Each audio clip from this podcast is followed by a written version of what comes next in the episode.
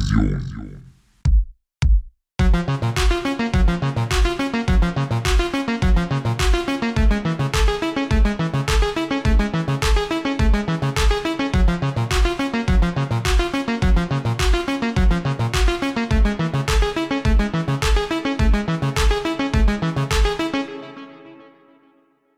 Willkommen zu Staffel 1, Folge 3. Heute geht es um das Wunderwerk unseres Körpers, das heißt genauer gesagt unser Gehirn, und wie das beim Lernen mitmischt und wie der Körper das Ganze unterstützt oder eben auch verhindert.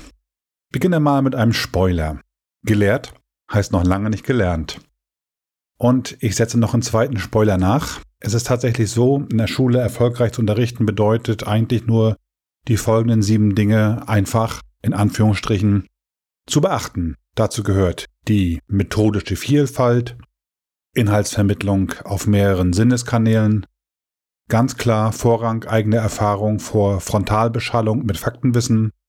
Es gehört dazu die Emotionalisierung und natürlich relevante Sinnbezüge zum Leben der Schülerinnen und Schüler. Es gehört dazu das bewegte und spielerische Lernen und natürlich die soziale Verstärkung von Lernprozessen in Gruppen. Ja, das ist alles gut gemeint und sind eigentlich Fahnenwörter, Basswörter und das Ganze umzusetzen ist relativ schwierig und braucht viel Zeit an Vorbereitung. Ein paar Tatsachen und ein echtes Dilemma. Unsere Gehirne sind leider nicht linear, sondern hochgradig assoziativ verschaltet. Die komplexen Lernerfahrungen unserer Schüler finden aber in unserem Schulsystem statt und das heißt innerhalb genormter Abläufe. Ich glaube, hier gibt es einen großen Zusammenhang zwischen unserem Kontrollbedürfnis und der beklagten Unselbstständigkeit der Schülerinnen und Schüler. Erste kleine Schlussfolgerung daraus. Wir können Leitfäden schreiben. Sie dienen natürlich in erster Linie unserer eigenen Auseinandersetzung mit dem Material und der Klärung von Kerninhalten und Methoden.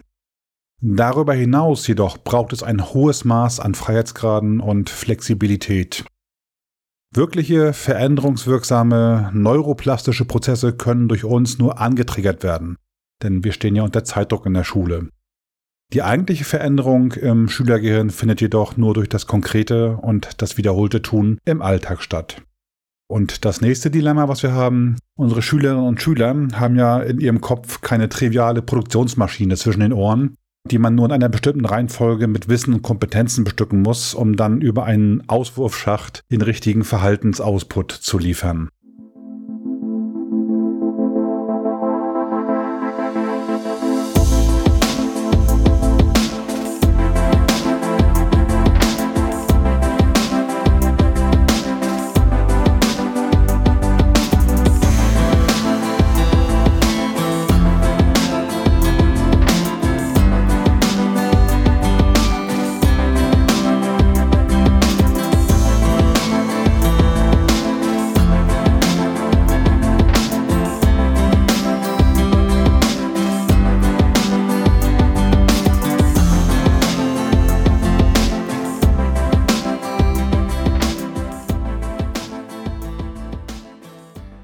Schauen wir mal auf einen komplexen und sehr nachhaltigen Lernprozess in unserem Leben, das Laufen lernen.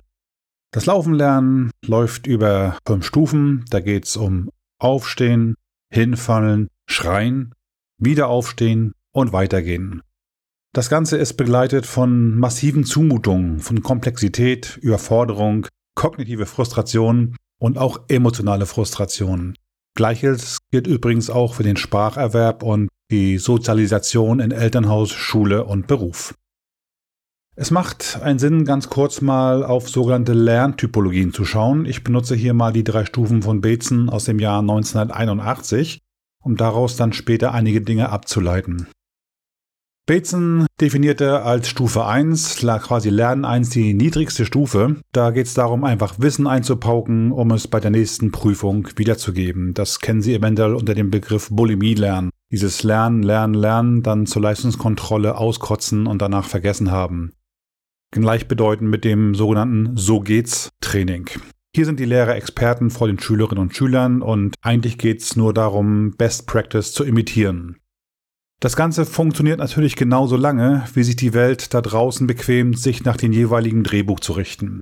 Stufe 2, quasi Lern 2, ist das sogenannte Deutero-Lernen. Es ermöglicht den Schülerinnen und Schülern erworbene Fähigkeiten situativ flexibel anzuwenden und je nach Kontext sogar zu modifizieren. Es geschehen erste Reflexionen, welche Vorgehensweisen am besten zur eigenen Persönlichkeit passen.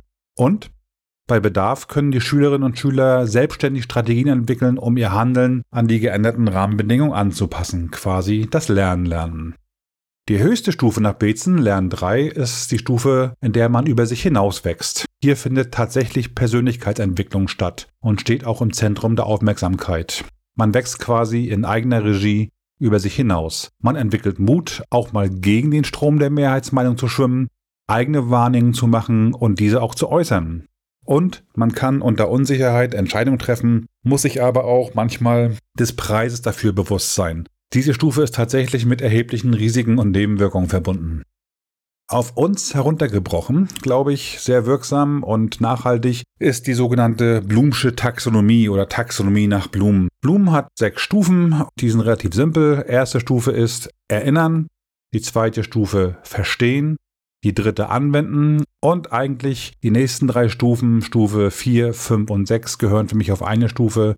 Das ist echtes Denken, da geht es um Analysieren, Evaluieren und Erschaffen. Aus meiner Sicht die erste brutale Erkenntnis. Die effektivste Methode ist tatsächlich das Eintauchen in die gnadenlose Komplexität der realen Erfahrung. Im Englischen heißt das, glaube ich, Full Immersion. Dazu gehört zum Beispiel der Fremdsprachenerwerb im Ausland. Die zweite brutale Erkenntnis der Geschichte ist, wir tragen in der Schule durch unsere übermäßige Komplexitätsreduktion selbst dazu bei, Lernen höherer Ordnung zu verhindern.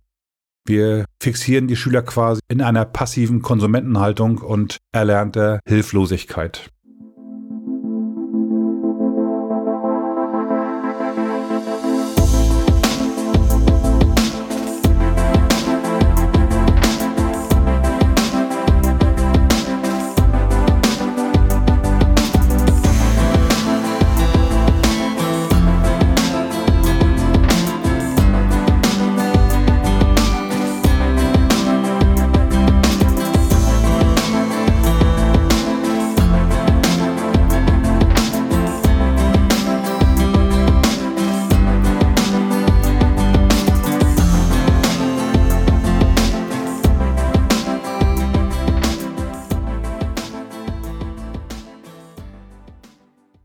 Zum angekündigten Teil und zum Tiefgang, denn unser Körper mischt beim Denken ja gewaltig mit.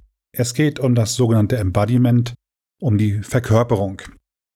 Unser Gehirn ist Teil eines großen Informationsnetzwerkes, das sich über den gesamten Organismus erstreckt. Dabei ist unser Nervensystem der Vermittler zwischen Wahrnehmung und Aktion. Und nun spielt auch noch unser Leben hinein. Es schreibt Wahrnehmungsfilter, Denkmuster, emotionale Reaktionsmuster und Verhaltenspräferenzen unser Gehirn.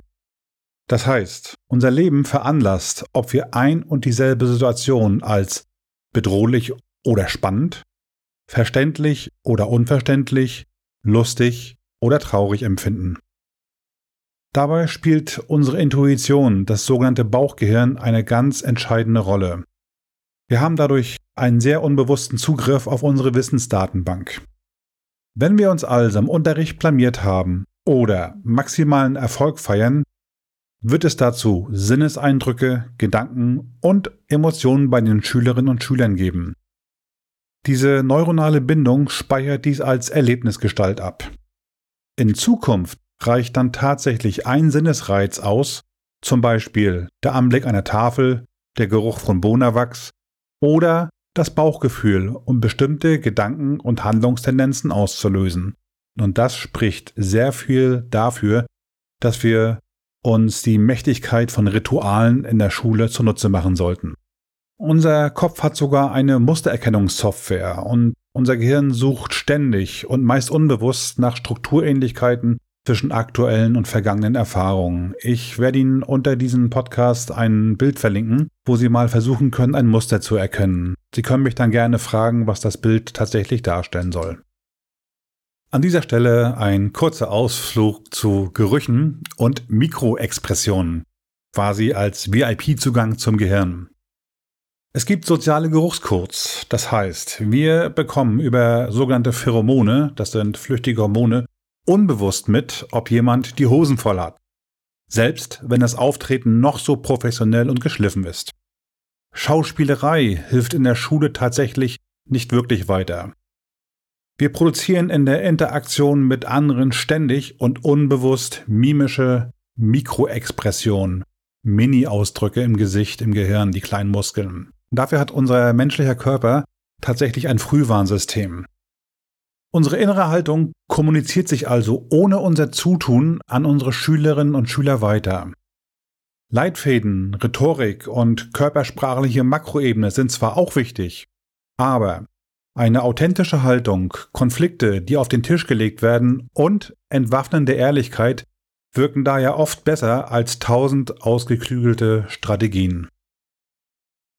Die Macht des Unbewussten ist nicht zu unterschätzen. Das ist quasi die Autopilotfunktion unseres Gehirns und schützt uns gegen schädliche Veränderungen. Und es ist so schwer, neuronale Autobahnen zu verlassen, um ein neues Wegenetz anzulegen. Probieren Sie es einfach mal aus, morgens Ihre Schuhe in umgekehrter Reihenfolge anzuziehen. Also, wenn Sie es gewohnt sind, mit dem linken zu beginnen, fangen Sie einfach mal mit dem rechten Schuh an.